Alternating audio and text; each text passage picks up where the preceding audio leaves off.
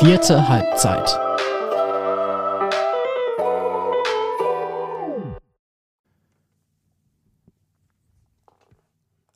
Anpfiff zur vierten Halbzeit im Amateurfußball-Podcast. Ich freue mich sehr, dass du eingeschaltet hast und genauso freue ich mich darüber, heute mit dem lieben Timo euch durch diese Folge führen zu dürfen. Hi Timo.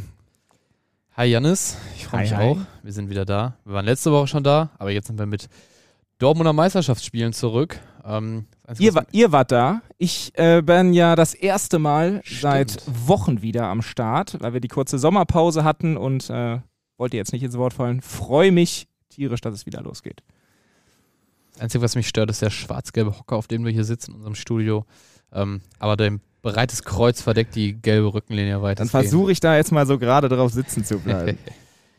Sagt äh, der Bochum-Fan Timo Janisch, da ist natürlich die gelbe Farbe ein Problem, völlig nachvollziehbar. Lass uns, lieber Timo, aufs Wochenende blicken. Endlich wieder Amateurfußball in den Ligen. Zuletzt die Wochen haben wir natürlich auch viele spannende Dinge in der Vorbereitung gehabt, äh, beispielsweise den Hacker Cup. Ähm, da hat man auch schon so gemerkt, die Begeisterung bei den Menschen ist da. Die haben richtig Bock, dass es wieder losgeht. Und jetzt ist es am Wochenende endlich wieder soweit gewesen. Amateurfußball mit Dortmunder Beteiligung. Und wir blicken auf das, was da passiert ist Rückpass. Und starten einfach mal mit einer ganz wilden These von mir. Wir machen jetzt nicht so richtig die These der Woche, weil wir beide uns ein bisschen was vorbereitet haben. Ähm, gibt deswegen nicht die eine These, aber einfach mal so ein Statement vorweg. Feinste Hot Takes präsentieren wir heute. Allerfeinste Hot Takes. Und äh, Timo, ich muss ehrlich sagen, mir ist vollkommen bewusst, es ist nur ein Spiel, es ist der erste Spieltag. Alle Teams, die äh, haushoch verloren haben, können am Ende theoretisch noch die Meisterschaft holen. Müssen wir nicht drüber sprechen. Und nichtsdest nichtsdestotrotz war ich ein wenig enttäuscht, was sich so zwischen Bezirksliga und der Oberliga, die beiden Ligen möchte ich ausklammern, oberkreislich aus Dortmunder Sicht abgespielt hat. Hombrucher SV, fangen wir in der Westfalenliga an, verliert mit 0 zu 6 beim FC Iserlohn, einer Mannschaft, die ja vielleicht so im Mittelfeld der Tabelle von, von der Qualität her anzusiedeln ist. Der TuS Hannibal, Aufsteiger in die Landesliga, geht auswärts beim SSV Bur mit 4 zu 1 unter und der SV Brakel verliert ebenfalls Landesligist zu Hause mit 1 zu 4 gegen den SuS Kaisau und deswegen hau ich jetzt einfach mal raus, was ich mir da so als These überlegt habe. Die Vereine, die Dortmunder Vereine in der Westfalen- und der Landesliga, womöglich sind die doch gar nicht so stark, wie man vielleicht im Vorhinein gedacht hatte. Eine kleine Enttäuschung zum Saisonauftakt. Für mich auf jeden Fall. Ich hätte mehr erwartet. Was hättest du mehr erwartet? Also Brake, wenn ich jetzt überlege, ähm, auch schon zu Genüge drüber gesprochen. Wir blicken auf die vergangene Saison. Neun Zähler, Rückstand auf einen Nicht-Abstiegsplatz in der Winterpause. Dann werden da viele neue geholt. In der Rückserie sind sie, glaube ich, auf Platz 4 gewesen in der Rückrundentabelle, wenn mich nicht alles täuscht. Schaffen es äh, fulminant, da noch den Klassenerhalt äh, zu erzwingen. Und gehen jetzt gegen den SuS Kaiserau, einer Mannschaft, die ja mit Sicherheit ähm, keine, keine schlechten Kicker in ihren Reihen hat, aber so dermaßen unter zu Hause, das hat mich schon überrascht, muss ich sagen. Genauso würde ich es auch sagen. Also ähm, bei Brakel gegen Kaiser dachte ich auch, also Brakel hat eigentlich auch hier und da angedeutet, dass ähm, sie eher diesen Trend fortsetzen. Also es war jetzt nicht wie ein Kraftakt, die Klasse zu halten. Also doch, der war es, aber kein Kraftakt, wo man sagt, so, und dann ist aber auch erstmal Sense und dann wird wieder was ganz Neues aufgebaut, sondern eigentlich haben sie all das behalten, was Hoffnung geben könnte für die Zukunft, noch hier und da ganz gut und punktuell verstärkt. Ähm, da hätte ich auch gedacht, dass mit einem Heimsieg ist es schon nicht, schon nicht völlig ausgeschlossen, damit zu starten. Der, der SuS Kaiser hat natürlich äh, mit Timo Milcharek einen, ja, sag ich mal, echt, echt guten Stürmer in seinen eigenen Reihen, der dann auch drei der vier Tore macht, der seit Jahren bekannt ist und ähm, ja immer für, für so eine Leistung gut ist. Ähm, aber dass wir 1 zu 4 das Heimspiel verlieren gegen Kaisau, die jetzt auch eigentlich in der Regel nicht zu den Top-Teams der Liga gehören, ähm, das hat mich auf jeden Fall auch überrascht. Und ähnlich sehe ich es äh, sehe ich's bei Iserlohn gegen Homburg. Da Ähm, ja, ich habe, glaube ich, schon mal irgendwann gesagt, ich weiß, weiß gar nicht, ob es nur im Redaktionsgespräch bei uns war oder auch hier an der Stelle, ähm, man muss bei Homburg, ich glaube aber, ich habe es nicht hier gesagt, man muss bei Homburg sicherlich mit am meisten Zeit geben. Also ähm, und am meisten Geduld haben, bis sie in die Liga kommen. Das ist eine junge Mannschaft. Äh, so ganz wirklich ist auch noch nicht zu sehen, wer die Konstanten sein werden. Also ich glaube, das ist eine Mannschaft, neuer die Trainer. Ja, genau, neuer Trainer mit Karim Boaska, der bislang Co-Trainer war in der Westfalenliga. Ähm, also es soll auf keiner, an keiner Stelle irgendwie heißen, dass sie das nicht drauf haben. Aber das ist eine Mannschaft, die sich, glaube ich, fußballerisch zurechtfinden muss, aber auch eben strukturell. Also, also im, im, menschlichen, charakterlichen. Ähm, deswegen kann ich mir gut vorstellen, dass das eine Mannschaft ist, die auch dann schwer in die Saison kommen wird, die ähm, vielleicht erstmal relativ wenig Punkte sammeln wird, ähm, ohne dass das jetzt vielleicht schon die, die allergrößte Prognose für den Saisonausgang dann sein muss. Äh, wir waren dabei, der VfL Bochum letztes Jahr auch, glaube ich, aus den ersten sieben Spielen war es, wo, wo der VfL keinen Punkt geholt hat und trotzdem dann ja die Klasse gehalten. Ähm, also das alles andere als, als Zeit für Panik, würde ich sagen. Aber das 0 zu 6 hat mich in der Deutlichkeit dann, dann schon irgendwie ähm, überrascht. Karin Borska hat danach so sinngemäß gesagt, ähm, dass seine Jungs echt motiviert und auch im Training echt Bock hat auf den Saisonstart, wie es ja sein soll. Das im Spiel dann aber gar nicht mehr zu sehen war. Ähm, auch, glaube ich, ich glaube, Iserlohn ist mit der ersten Chance in Führung gegangen, nach fünf Minuten schon. Ähm, das ist, kann immer so ein bisschen äh, ein Zeichen sein, also aus meiner eigenen Erfahrung auch, ähm, für eine Mannschaft, die sich selber ein bisschen zu sehr unter Druck gesetzt hat also da rede ich jetzt nicht vom Trainer, dass er die Mannschaft unter Druck zu sehr setzt, sondern ähm, dass das dann aus der Mannschaft kommt und bei einer jungen Mannschaft dann vielleicht noch mal eher als bei einer erfahrenen Mannschaft. Das heißt, das hat mich auch erschrocken, dieses Ergebnis, aber da würde ich jetzt noch nicht irgendwie das Ganze überinterpretieren wollen und ich bin mir sicher, dass Hombruch ähm, zu einer gewissen Konstanz finden wird und da jetzt nicht äh, wie die ganze Saison nur solche Ergebnisse haben wird. Also äh, A wäre es viel zu früh, das jetzt zu prognostizieren, selbst wenn man sich da irgendwie sicher wäre, aber das bin ich auch gar nicht. Also da glaube ich, glaube ich nicht dran und ähm, ja, bei Brakel, am Ende des Tages ist es ja jetzt irgendwie auch so, wenn man mal in die Aufstellung schaut, ist also ganz klare Landesliga-Qualität da und ähm, auch auf den allermeisten Positionen der Kader ist auch in der Breite jetzt auch nicht, nicht, nicht völliger Murks. Ähm, also da, da glaube ich, dass es vielleicht ein früher Ausrutscher war. Also es ist natürlich einfach schwierig, die, diese Vorbereitung dann irgendwie auch aufs, aufs Feld zu übertragen immer. Ähm, und da, ja, ich würde es nicht überbewerten wollen, gebe dir aber völlig recht, insofern, dass, dass es mich auch erschrocken hatte, als ich dann die Ergebnisse alle einmal gescannt habe. Also ich habe ähm, nach dem Spiel des Susanibal mit Trainer Hamza Berro gesprochen und äh, ich glaube, seine Analyse kann man womöglich ähm, für die beiden Aufsteiger, also für Hombruch und Hannibal, durchaus anwenden. Also er sagte halt, ähm, ja, die hatten dann irgendwie das Gefühl, sie können am, also zum Hintergrund nochmal, äh, was auch den, den Torverlauf betrifft.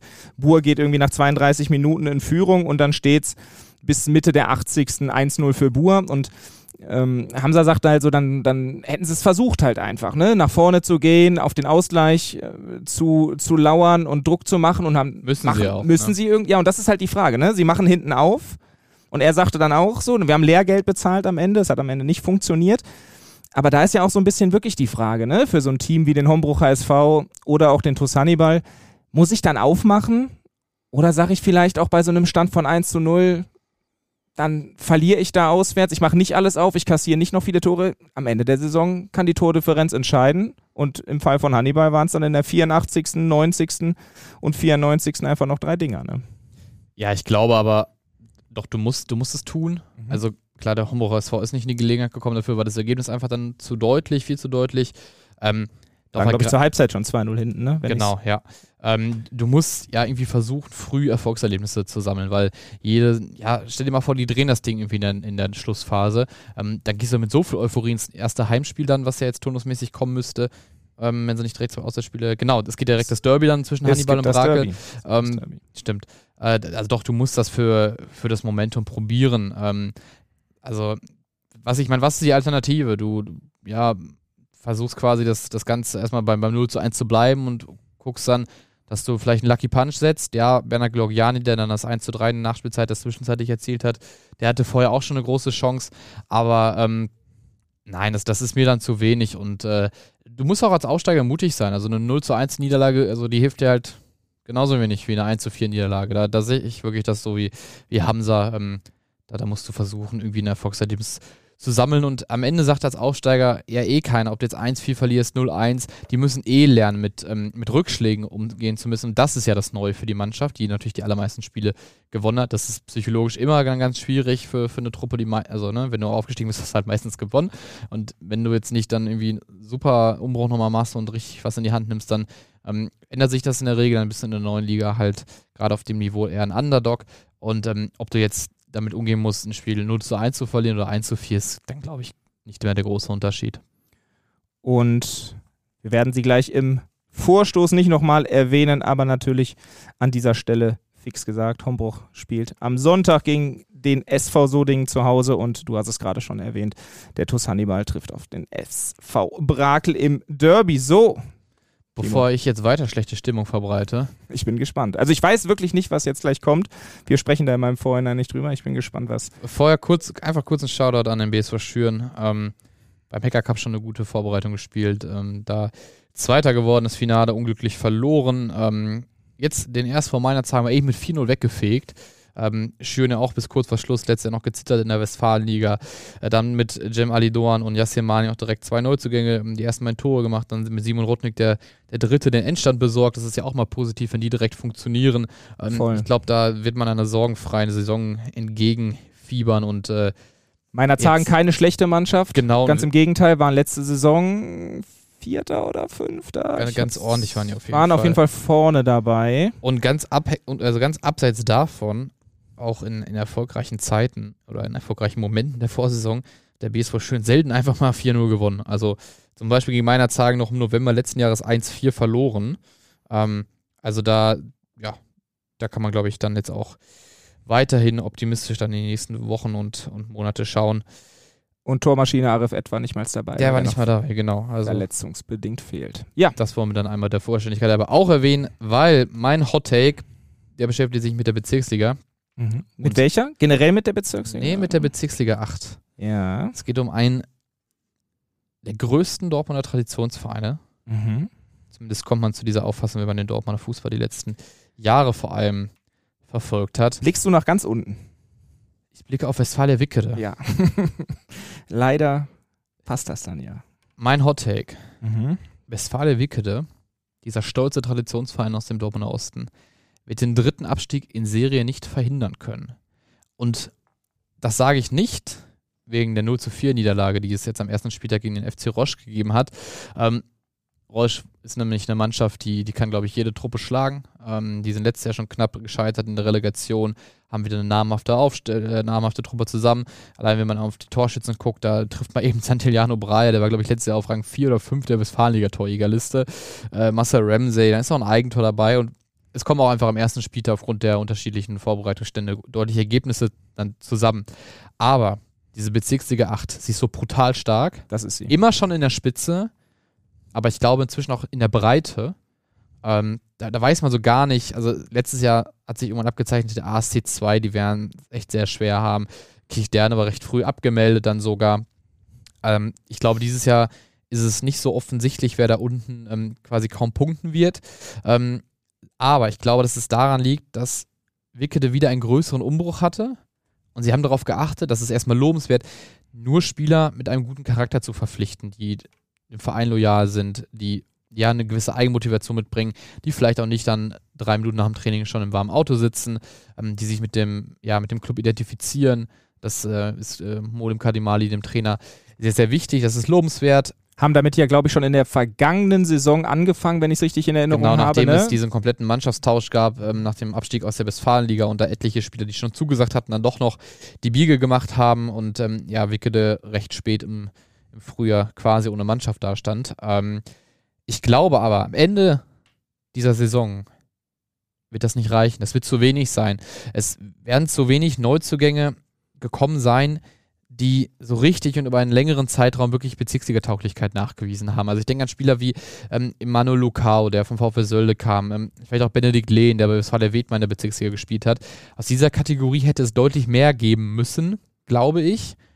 Gerade angesichts der Abgänge, weil einige Spieler, die dann auch am Ende der Saison regelmäßig in der Landesliga noch in der Startelf gestanden haben, ähm, sind weg. Top-Torjäger Live Otto, der auch eigentlich schon zugesagt hätte, Giuseppe Volpe, Frank Sonner, Ahmed Al-Hassan, ähm, die, die sind alle nicht mehr da und ich glaube, es hätte ein, müsste ein größeres Fundament aus diesen Jungs geben, plus noch mehr wirklich Bezirksliga tauglichen Neuzugängen, damit du wirklich konkurrenzfähig bist. Und in dieser harten Liga, ähm, wo auch meistens jeder jeden schlagen kann. Ich meine, wenn wir jetzt auf die Tabelle uns, die uns mal anschauen, dann glaube ich, dass es auch schon so einen gewissen Vorgeschmack darauf geben könnte, wer am Ende unten ist. Wicked ist jetzt gerade letzter, dann haben wir Körne und Sölde 2, gerade bei Sölde 2 als Aufsteiger, ohne so die, die ganz auch mit den. Ambitionen reingegangen, alles zu geben. für den Klassenhalt. Genau. Die einzige, ist ja auch egal, ne? Ist die einzige zweite Mannschaft in Dortmund die Überkreis, die spielt. Und die dann vom, VfL, vom, vom vergleichsweise kleinen VfL Sölde, wenn man mal schaut, ähm, wessen Reserven sonst so früher überkreisig gespielt haben.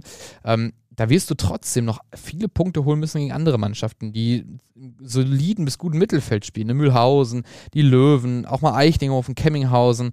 Ähm, die Spitze oben ist breit, ne? Roche, Osmanlispor, ähm, Altstädte wird wieder gut sein, Garm will, ist ambitioniert, Kichörde ist Absteiger, Selimispor ist, glaube ich, Vierter geworden letztes Mhm. Jahr. Ähm, und ich glaube, die Qualität reicht nicht, um diesen Mannschaften oft genug auf Augenhöhe begegnen zu können, um am Ende da genug Punkte rauszuholen, dass du, steigen drei Mannschaften direkt ab, dass du drei Teams hinter dir lässt. Ähm, auch die Vorbereitung haben regelmäßig gegen A-Ligisten verloren, haben nur ein Spiel gewonnen gegen Wedmar, die in die Kreisliga abgestiegen sind gerade. Ähm, ich würde es mir wünschen, als allererstes für Molim Kalimali, für den Trainer, der glaube ich, sehr viel Herzblut reinsteckt, sehr viel Leidensfähigkeit bewiesen hat ähm, und äh, ja, immer, immer irgendwie versucht, Optimismus auszustrahlen. Ich, ich will es nicht an diesem 0 zu 4 festmachen. Klar, hätte man, ne, muss man immer sagen, dass man hätte irgendwie noch, noch ein ähm, Erfolgserlebnis mal feiern können. Man hätte ein kleines Ausrufe, Ausrufezeichen setzen können. Selbst, glaube ich, mit einer knappen und unglücklichen Niederlage wäre das möglich gewesen. Aber das ist mein Hottake. Das wird, wird wieder eine Saison, die ja mühsam, anstrengend und am Ende nicht erfolgreich sein wird für Westfalia Wickede. Den hast du jetzt in vier bis fünf Minuten hier brutal, äh, brutal hingepfeffert. Ja, ich, ähm, also zu Westfalia Wickede muss ich also eine kleine Anekdote zu Beginn loswerden. Als ich angefangen habe im Dortmunder Lokalsport, äh, damals noch als Volontär erstmals äh, zu arbeiten, da war Westfalia Wickede eine Mannschaft in der Westfalenliga, ein großer Traditionsverein. Ich erinnere mich noch an Gespräche mit Marco Schott. Marco Schott ist der, ist der Name, ne? Der jahrelang als sportlicher Leiter und Trainer, Spielertrainer, äh, glaube ich. Spielertrainer sogar, gewesen, noch, Ja. äh, für den Verein verantwortlich war und wo das alles so ein bisschen anfing halt, dass es Differenzen gab, dass ähm, Spieler gegangen sind, dass es sportlich nicht lief und ja, seit ich in dieser Redaktion arbeite, ist tatsächlich genau dieses Bild, was du gerade beschrieben hast. Das ist so das Einzige, was ich halt live vom, von Westfalia Wickede erlebt habe, nämlich dass das Liga für Liga nach, nach unten ging. Und wenn ich jetzt an die diese Saison denke, beziehungsweise an die Vorbereitung und das, was jetzt so in den letzten Wochen passiert ist, da gab es zwei oder sogar drei äh, Wechsel, die schon fix waren zur Westfalia, wo die Spieler dann hinterher abgesagt haben. Miguel David Kunz, das war ein Torjäger, der kommen sollte von BSV Fortuna. Das ist aber auch nur ein Team, das in die A-Liga aufgestiegen ist, ne, ohne die Qualität des Spielers schmälern zu wollen. Aber das zeigt so ein bisschen auch, was für Regalen ähm, die Westfalia gerade nur, nur fischen kann. Ne? Aus der B-Liga kam der, kam der Stürmer. Ähm, jetzt ist gerade der. Das war doch der Boy, der so unfassbar viele Tore geschossen hat. Ich glaube, es ging eigentlich. Ähm, der dann halt quasi auch schon sowas wie der Top-Transfer war. Jetzt müsste ich natürlich direkt den Namen auch parat haben. Ja, ich- war, Miguel David Kunz von BSV. war, er, war er das? das, ja, das, das war auf jeden Fall ach der so, Stürmer, okay, der ja, von. BSV Fortuna kommen sollte. Ja. Genau, der kommen sollte, der, der, ja, obwohl er aus der B-Liga kam, sowas wie der Top-Transfer sein sollte, weil er eben so oft getroffen hat, der dann letztendlich nicht kam. Gut, dann haben wir es jetzt rund. Ähm, das kommt halt einfach noch dazu, ne? Und dann äh, hast du schon, und das sehe ich genauso zurecht gesagt, Molim Kademali, der kann einem eigentlich nur leid tun, der gibt alles, ganz sympathischer Mensch und ähm, auch fachlich äh, hervorragend. Der macht natürlich, kann natürlich auch nur das, das rausholen, was da irgendwie äh, überhaupt rauszuholen ist. Und ähm, da geht es vielleicht auch gar nicht nur um die Qualität der Einzelspieler, sondern darum, dass eben immer wieder neu so ein Team entsteht, immer wieder Spieler gehen, neue dazukommen. Du seit, seit zwei, drei Jahren grundsätzlich so eine gewisse Negativität hast, die den Verein umgibt, nach zwei, nach zwei Abstiegen. Und ähm, ja, auch wenn wir gerne natürlich Würze insofern immer mal reinbringen, dass wir uns hier äh, in den Haaren haben und widersprechen, bleibt mir nichts anderes, als an dieser Stelle zu sagen, dass ich da so ein bisschen ja, mitgehen muss. Und ich auch ganz abgesehen von dieser, jetzt müssen wir gerade beide grinsen, weil ein Anruf reinkommt und ähm, das kostet natürlich, aber weiter geht's. Yes, ja, ein Satz dazu noch. Ähm, du wirst halt in dieser Liga auch einfach mal ein Spiel ekelhaft und dreckig gewinnen müssen, irgendwie einen Sieg über die, über die Bühne bringen müssen. Ähm, irgendwie in der Schlussphase und so, ne? Also diese klassischen Dinge, die du halt brauchst, wenn es eng wird, wohin auch immer, ne? Ob nach oben oder nach unten. Und diese Mannschaft hat halt quasi, ja, im Jahr mindestens nicht gewonnen. Also klar haben die mal gewonnen, aber war so selten, dass du damit einfach gar keine Erfahrung hast. Und ähm, da kann ja auch quasi gar keine Killer-Mentalität in dieser Truppe stecken. Die wirst du halt auch noch dann brauchen, ne? Ähm, also ich, ich würde es mir wünschen, aber wie gesagt, der Glaube fehlt natürlich ist das jetzt ein Eindruck, der auf dem Parterre spielt. Und deswegen sind es halt Hot Takes ähm, auf dem ersten Spieltag basiert. Ähm, kann sein, dass wir in drei Wochen hier sitzen und sagen, krass, Westfalia Wicked hat von neun, äh, von zwölf möglichen Punkten neun geholt. Ich würde es mir wünschen. Auf einem besseren Weg dahin, die volle Punktzahl weiterhin. Brutalste Überleitung. Ja. Volle Punktzahl einzustreichen. Da kommen wir zu unserem Vorstoß. Das nächste Oberliga-Derby steht an. Der Spielplan meint's gut mit uns. Nach dem Derby zwischen Bövinghausen und dem ASC 09 geht's zumindest für den ASC direkt weiter. Für uns auch. Zweiter Spieltag, Sonntag 18 Uhr, Waldstadion, Primetime. Jeder kann nach seinem 15 Uhr Spiel noch in den Richtung Süden, Südosten eilen und sich an der Schwerterstraße folgendes Spiel anschauen. ASC 09 gegen FC Brünninghausen.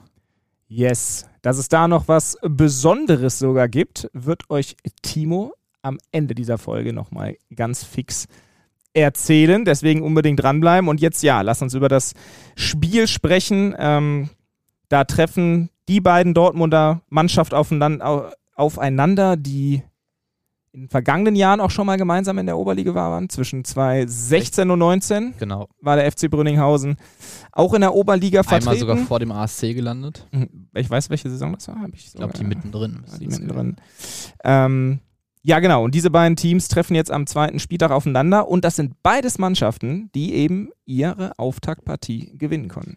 FC Brünninghausen mit 3 zu 2 gegen Frieden und der ASC 09 beim TuS Bövinghausen mit 2 zu 0 gewonnen. Und Janis, das bedeutet ja, es geht faktisch in diesem Spiel um den Status der frühen Nummer 1 im Dortmund Amateurfußball es gibt die Mini-Chance quasi, wenn die sich unentschieden trennen und Türkspor deutlich gewinnt, weil die haben ja einen Punkt geholt im, im äh, ersten Spiel Siegen. gegen sie in Siegen. Ähm, dann könnte Türkspor auch quasi schon das ja, tabellarisch dann auf der Grundreferenz erstmal das beste Team sein aus Dortmund. Aber wenn es einen Sieger hier gibt, dann auf jeden Fall wird das derjenige sein, nämlich Applerbeck oder Brünninghausen. Ähm, cooles Duell. Vereine sind sich jetzt im Vergleich dieser vier Oberligisten wahrscheinlich die beiden, die am ähnlichsten sind. Mhm. Erstmal so.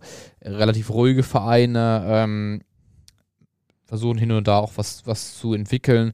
Jetzt nicht so die Teams, die sich reihenweise irgendwie Oberliga- oder Drittligaspieler holen, dann sind dann eher Türksborn, Bövinghausen äh, für zuständig in der Stadt. Ähm, ja, ich bin sehr, sehr gespannt. Ich finde, also ich werde gleich zu meiner Prognose kommen, aber es ist auch Fußball schon so Ich habe auch noch was zu dem, was du gerade gesagt hast. Da muss ich, muss ich unbedingt loswerden. Sag weiter, sorry. Bröninghausen will seinen Spielstil ein bisschen umstellen oder will ihn nicht umstellen unbedingt, aber versucht zumindest auch ähm, noch, noch einen anderen ja, Einfluss mit in das Repertoire zu nehmen, ne? ein bisschen mehr umschalten, defensiv stabiler stehen, ne? mit diesem Hybrid aus 3-5er-Kette hat Rafik Halim erzählt und dann umschalten. Es ist nicht, also wenn Rafik Halim und Florian Gondom was zusammen austüften, ist sicherlich nicht so plump wie verteidigen Konterfußball. Ähm, die Zeiten, wo das so einfach funktioniert, sind sicherlich auch in der Oberliga vorbei. Ähm, aber sonst war es immer eine Ballbesitzmannschaft mit vielen, vielen feinen Fußballern, die sehr offensiv mit Ball gedacht hat. Das ist natürlich, wir haben anfangs darüber gesprochen, nicht immer möglich, wenn du als Aussteiger in eine höhere Liga kommst. Da musst du dich immer ein bisschen anpassen.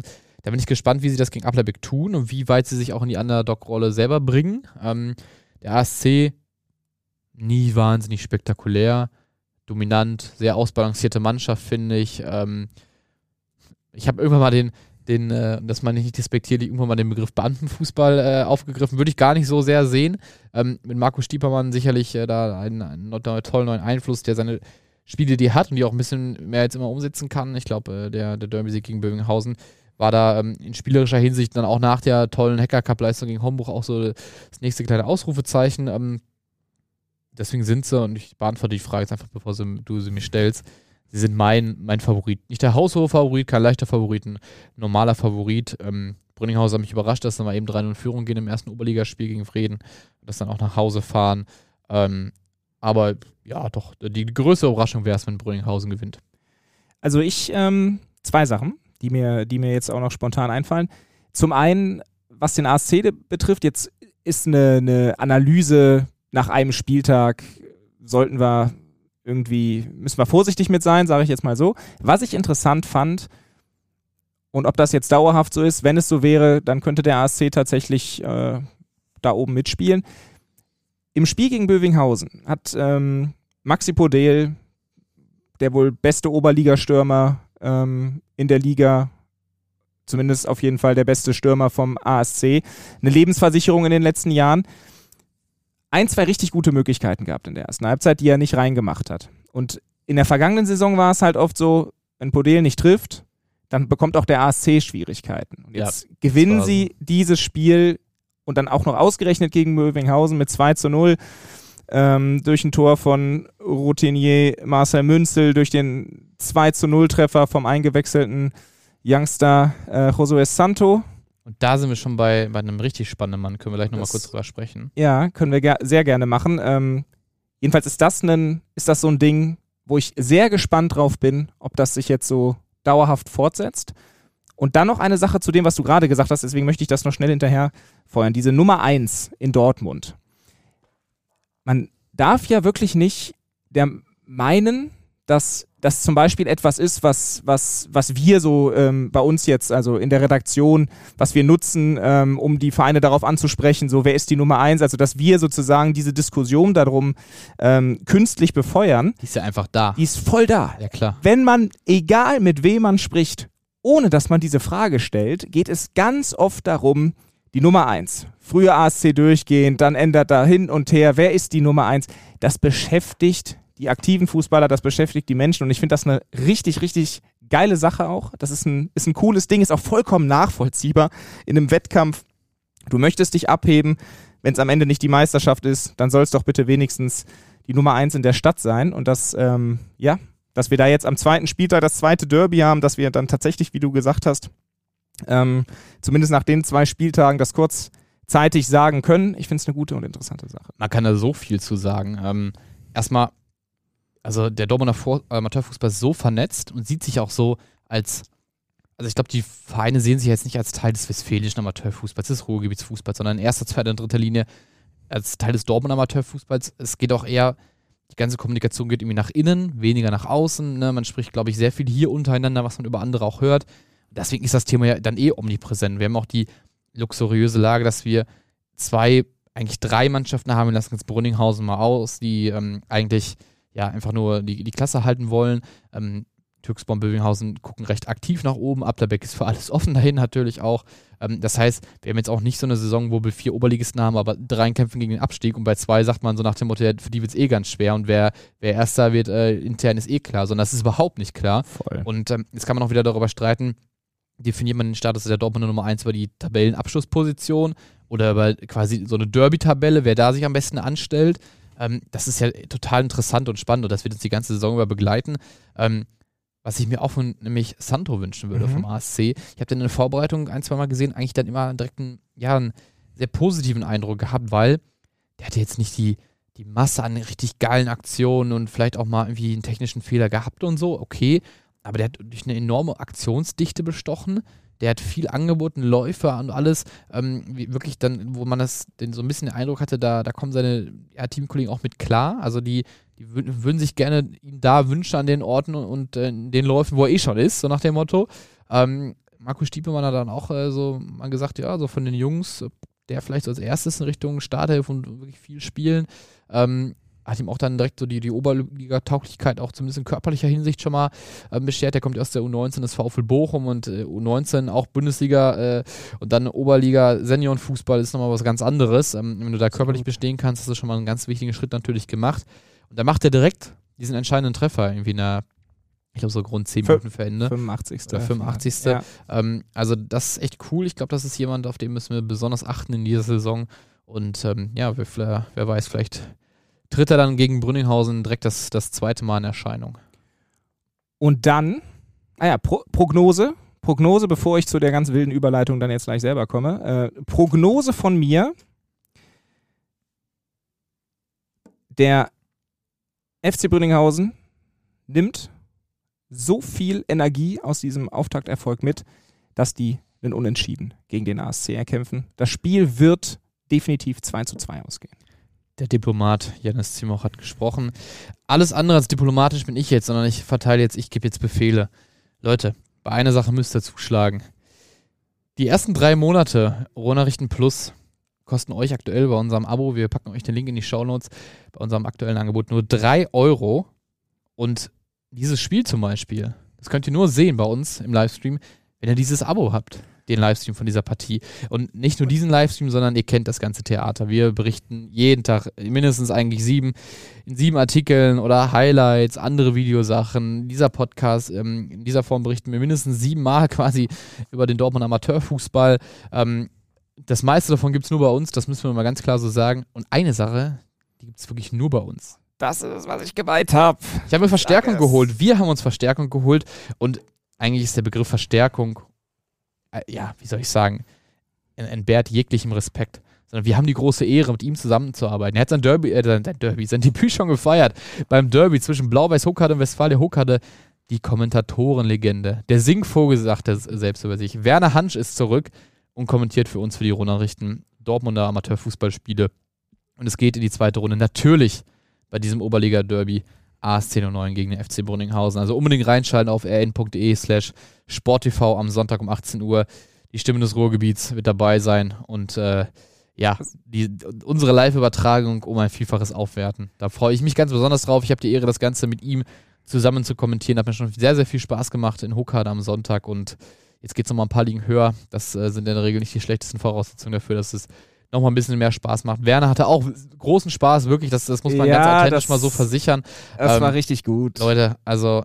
Nein, es hat, es hat richtig, richtig Bock gemacht. Ähm, ich habe dann das Ganze, ich hatte, war in der Redaktion, hatte Redaktionsdienst, während du ja am Sonntag da mit ihm zusammen kommentiert hast und dann haben wir das auch auf dem Fernseher reingemacht und das ist schon ein verdammt geiler Moment gewesen, als da einfach Werner Hansch sitzt und auf einmal anfängt, über das Hukada Derby zu sprechen und äh, mit seinen Sprachbildern. Und man hat das auch gemerkt, so, brauchte natürlich auch einen kurzen Moment, wird ja noch mehrere Spiele jetzt auch geben, wo er äh, das mit dir zusammen macht. Und ähm, ist ja auch klar, dass selbst so jemand, also der ist ja nun mal einfach eine ganz andere Form von, von Spielen bislang gewohnt so und dass der sich da auch noch ein bisschen zurechtfinden muss. Ähm, aber ansonsten ist das halt einfach völlige Weltklasse gewesen, wie er da, wie er spricht, wie er das kommentiert, ähm, obwohl er jetzt davor ja noch niemals mit dem Dortmunder Amateurfußball in Verbindung war, weiß, wie er die Szenen zu, zu äh, umschreiben hat mit, mit wunderbaren Sprachbildern und ähm, ja, freue ich mich sehr drauf, ist das wohl ja, ist wohl die perfekteste Möglichkeit, über dieses Spiel zu berichten. Die perfekteste Möglichkeit. ja, das gibt es nicht. Die, die Superlativen, die es nicht gibt. Leute, unbedingt selber vorbeikommen am Sonntag, äh, Foto machen mit Werner Hansch, Autogrammkarten haben wir auch dabei. Falls das nicht möglich ist, dann äh, seid ihr selber schuld und müsst halt einschalten. Das haben wir aber auch sehr gerne. Aber andere Optionen gibt es für Sonntagabend ab 18 Uhr für euch nicht mehr. Dabei überlassen wir es. Wir sagen danke fürs Zuhören. Schleichen uns raus, hören uns nächste Woche wieder. Leute, Ciao, ciao. Ciao, ciao. Macht es gut.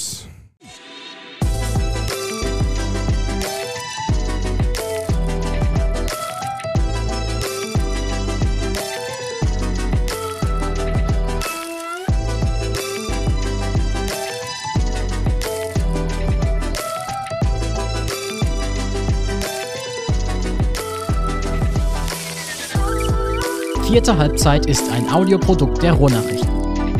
Folge uns gern auf Social Media und abonniere und bewerte unseren Podcast. Du hast Fragen, Kritik oder Anregungen? Dann schreib uns gerne eine E-Mail an sportredaktion.lensingmedia.de.